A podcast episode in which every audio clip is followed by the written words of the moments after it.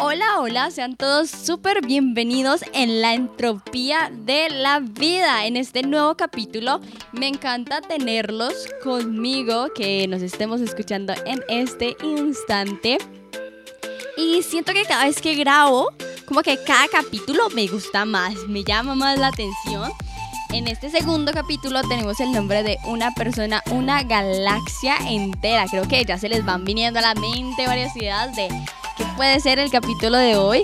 Vamos a hablar de esos objetos fabulosos que nos encontramos en el espacio y en nuestro universo, que son las galaxias. Y vamos a tener cierta metáfora también referente a las personas como seres individuales, sin ser más. Así que empecemos.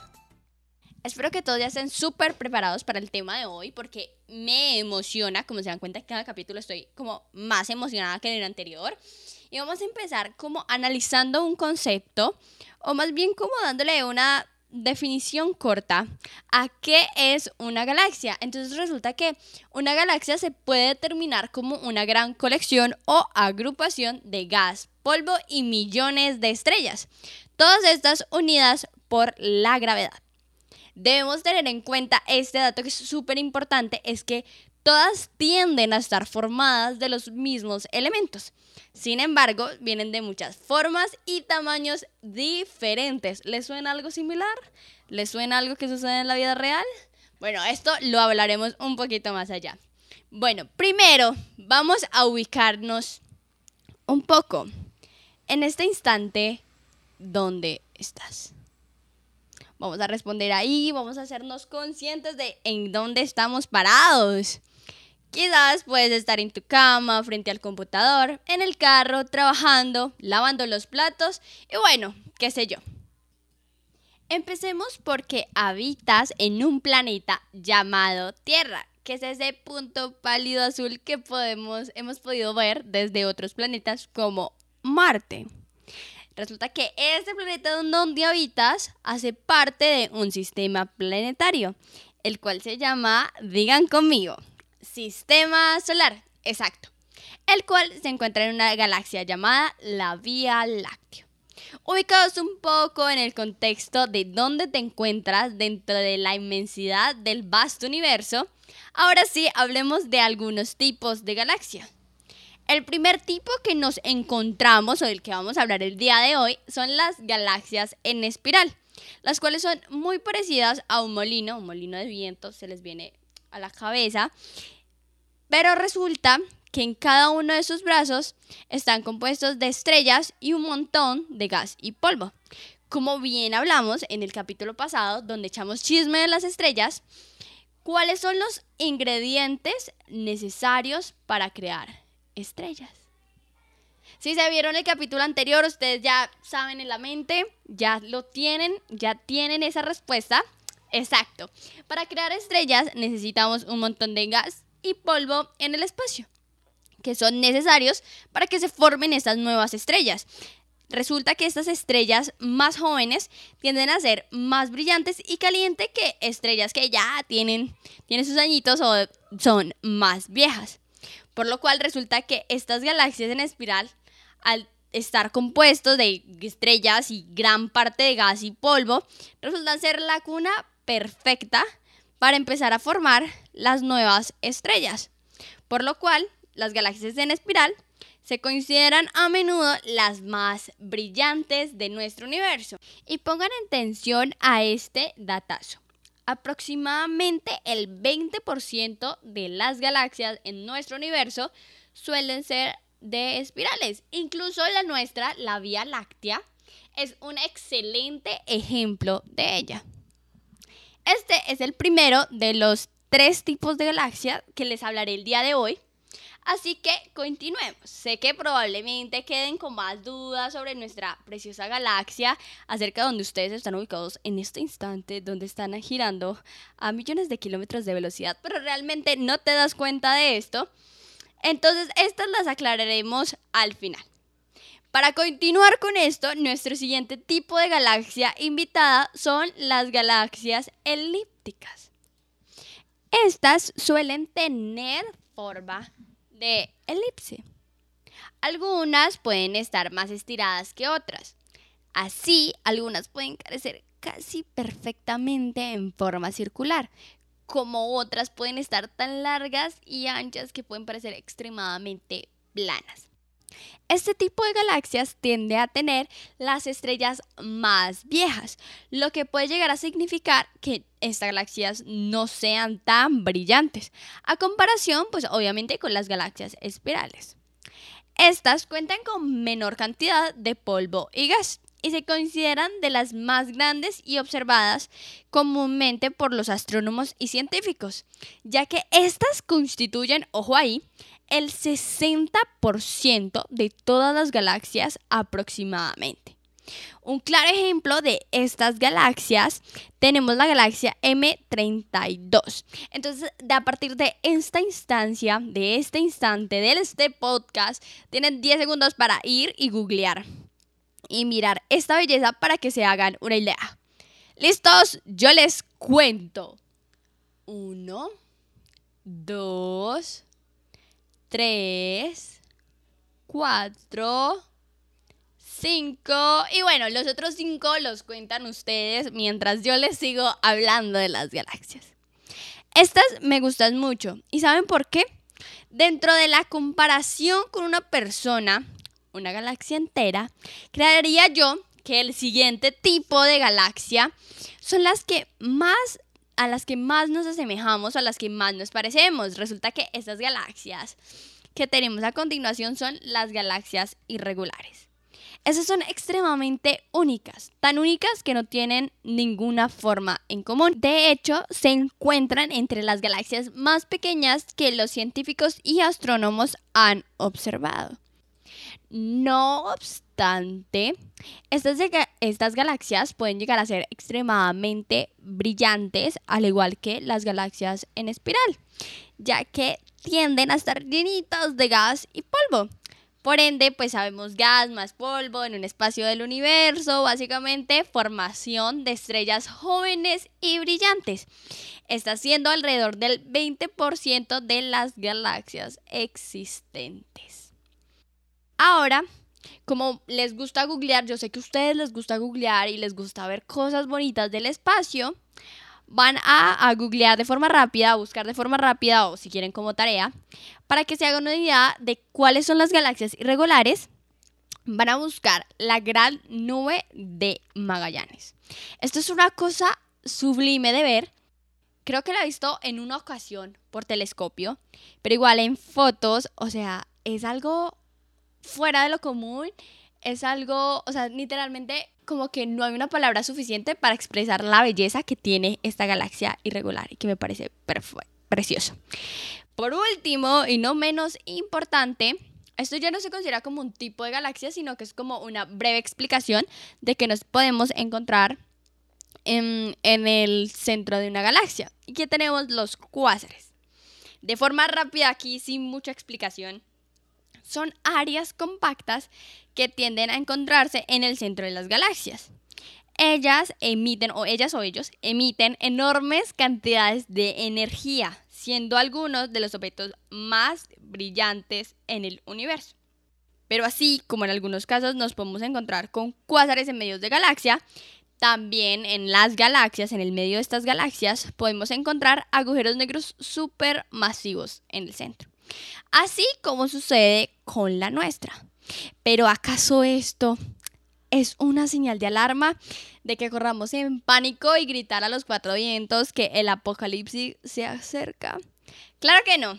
Pero resulta que este objeto es el que nos mantiene compactos en la galaxia. Y también como sistema planetario, básicamente es como ese eje gravitacional necesario para que el espiral de la galaxia se siga moviendo, nosotros nos sigamos moviendo. En esencia es eso. Para verla, aquí les vengo con, un tips, así, astro tips con Juanita dentro del podcast. Resulta que yo creo que más de uno nos hemos podido extasiar viendo la Vía Láctea. La verdad, en la época actual es muy, es de valorar ese precioso momento donde podemos observar una belleza como esta en el cielo debido a la contaminación lumínica de las ciudades, los postes y cada vez que hay más área urbana iluminada, pues resulta que hacen que los cielos se vuelvan de forma más opaca. Entonces, es decir, que a la vista del ojo humano básicamente no estamos viendo, o sea, el brillo de las estrellas disminuye en gran parte porque lo que tenemos más cerca realmente nos hace percibir que brilla más. Pero aquí les tengo un tips para, para, que la podamos ver o que se tomen la tarea de decir, muchachos, eh, muchachas, amigos, familia, vámonos a acampar. Que necesitamos estar en un lugar extremadamente oscuras o con poca contaminación lumínica para poder alcanzar a ver así sea un poquitito de algunas de las franjas de, de nuestra Vía Láctea que se extiende por nuestro cielo. Un dato que no me puedo ir sin dárselos, aparte del de observación que les acabo de dar. Recuerden que cuando haya noche fría, eh, preferiblemente, ay, venga, antes de que se me olvide, preferiblemente cuando vayan a ver la, Vía Láctea, asegúrense, o sea, pues miren la fecha, busquen en algunas apps como Star Walk o como Stellarium, que les guíen un poquito como cómo acomodarse en el cielo, porque esto van a estar en capítulos eh, siguientes, donde les voy a hablar cómo, cómo se van a ubicar calles y carreras en el cielo. Pero como este no es el caso, si lo quieren hacer así como de forma pronta, les recomiendo que miren alguna app, que se revisen alguna app y primero miren que no está la luna, porque la luna al estar tan brillante literalmente opaca el resto de estrellas y uno es como madres, como que no se puede observar tan bien como si pues realmente estuviera el cielo totalmente oscuro. Eso por una parte. Entonces, para que lo tengan en cuenta, revisen que la luna no esté, que sí se esté viendo en el hemisferio donde te encuentres, que sí se esté viendo para las fechas la Vía Láctea y buscar un lugar donde no haya luz, recuerden estar calientitos porque normalmente en noches de cielo despejado hace un frío tenaz o básicamente donde yo vivo que es Pereira hace un frío tenaz cuando hay cielo despejado entonces están abrigaditos, que no se me mueran de hipotermia ni nada por el estilo. Y ahora sí, después de que ya me acordé de todos los datos para que ustedes vayan, observen, miren y me cuenten, les voy a hablar de este dato que no puedo irme sin, sin, sin decírselos. Es que resulta que gracias al telescopio Hubble, el cual observó una pequeñita parte del espacio durante 12 días, descubrió casi 10.000 galaxias. Así como escucharon, 10.000 galaxias en 12 días. De todos los tamaños, formas, colores, le faltó sabores nomás. Y resulta que algunos científicos llegan a, creer que pueden haber unos 100 mil millones de galaxias en nuestro universo. Y pues la verdad, yo les creo, yo incluso creo que podrían llegar a, que hayan algún más. Bueno, y lo que me lleva a que ustedes, mi queridísima audiencia, deben preguntarse como, bueno, sí, ya hablamos de las galaxias, nos enseñó a cómo observarlas, a, cómo observar la Vía Láctea, a qué tipo de galaxias, que son unas bellezas de ver hasta por internet y toda la vuelta, pero, pero como así que una persona, una galaxia entera, o sea, como que, ¿qué onda con esto? Bueno, aquí llega un poco la parte subjetiva, porque básicamente ya expliqué contextos, eh, expliqué conceptos para que se hiciera una idea de lo que vemos en el cielo y de dónde estamos ubicados en el, en el universo. Pero pues viene parte de mi metáfora, diciendo que todo en mi vida es muy probable que gire alrededor de la astronomía y asimismo entiendo, entiendo mi vida social, mi inspiración, mi creatividad, mi todo fluye con el cielo. Y hablando de eso, vamos a hablar, eh, contarles un poco de la autenticidad.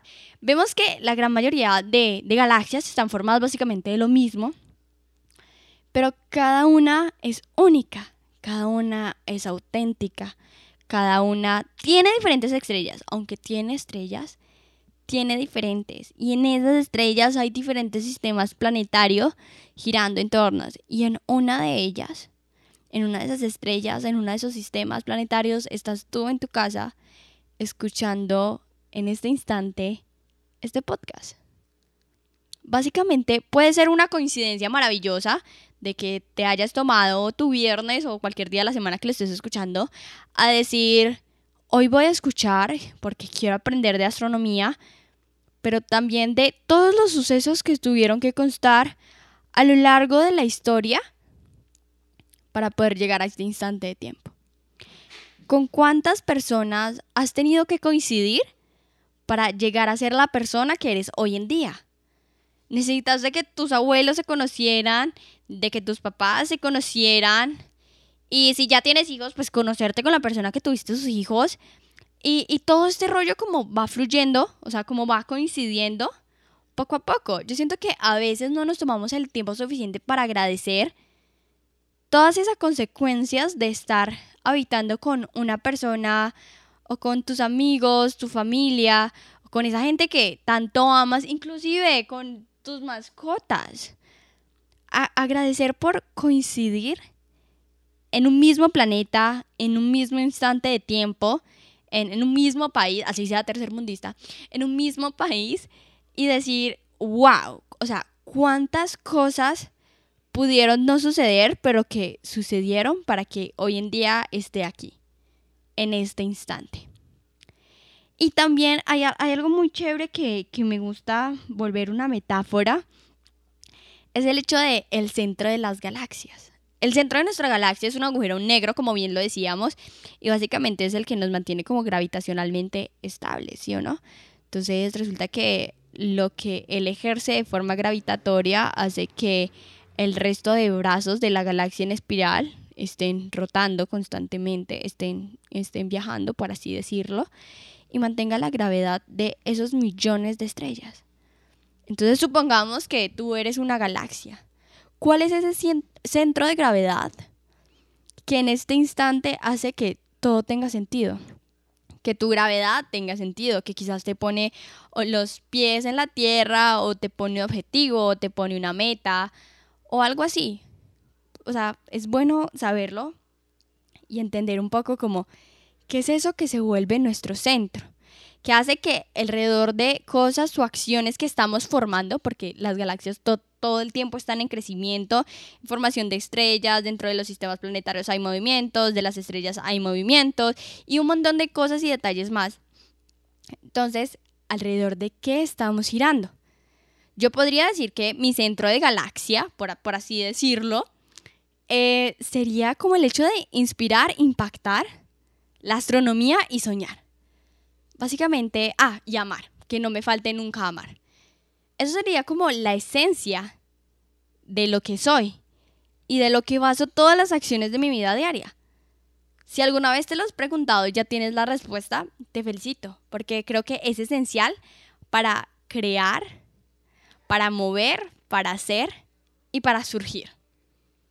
Y si aún no descubres cuál es tu centro de, de tu galaxia, ¿O cuál es eso que te mantiene gravitatoriamente girando y creando y moviendo?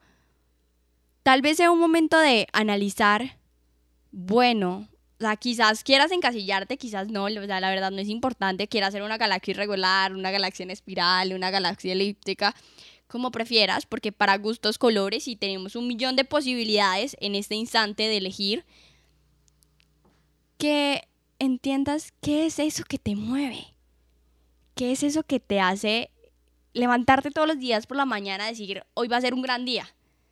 Y todas esas pequeñas cosas que, que sentimos que nos hacen bien. Recordar que, o sea, que tengan en cuenta que todo cambia, todo el tiempo, a cada instante. No den nunca nada absolutamente por hecho. Un día estamos, otro día no. Para lo único que se necesita morir es estar vivo. Disfruten cada día como si fuera el último. Amen, quieran, sonrían, ríanse mucho a carcajadas. Sean muy felices y siempre hagan lo que aman. Y esto me da un paso para hacerles un pequeñito spoiler del próximo capítulo que vamos a hablar de la autenticidad y de los estigmas. Podemos estar formados de lo mismo, podemos ser encasillados, sí, somos una especie que es el ser humano, la raza humana, pero como tal, nosotros al ser hechos de lo mismo no significa que debamos ser lo mismo. Así como las galaxias, todas están hechas de gas, polvo y estrellas. Cada una puede ser auténtica. Cada una tiene formas, más estrellas, más sistemas, brillo y muchísimos factores más. Así que al final tú decides. Tú decides qué giro le vas a dar, qué rumbo le vas a dar Y aunque estemos hechos las mismas cosas, todos somos diferentes. Entonces los espero para el próximo capítulo, que yo sé que, muchachos, va a estar de lujo, porque es algo muy chévere de lo que vamos a hablar, porque pues la sociedad estigmatiza muchas cosas que nos podemos encontrar día a día. Y pues a mí me encanta hablar de eso, la verdad me encanta. Espero que hayan disfrutado muchísimo el episodio de hoy que hayan disfrutado de mi excelente metáfora, de que hayan disfrutado y aprendido acerca de las galaxias, que ya tengan datos nuevos para contarle a sus amigos y decir, parce, le tengo el datazo para observar la Vía Láctea. O contarles lo que ustedes quieran mostrarles o contarles que hayan aprendido aquí.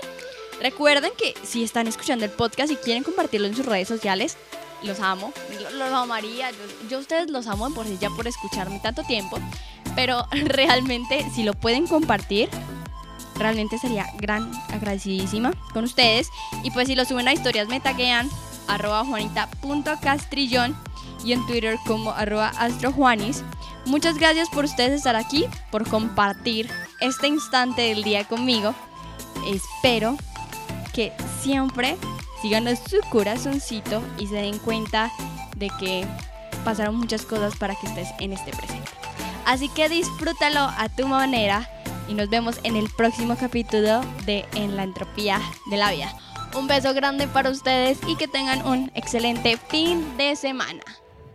¡Hey! Y antes de que se me olvide, si tienes un tema que te gustaría recomendar para que habláramos o si te gustaría participar como parte de este podcast, tus peticiones y sugerencias las puedes dejar en mi Instagram, juanita.castrillo en cualquiera de mis redes sociales donde quieras dejar tu huella. Muchas gracias y ahora sí, adiós.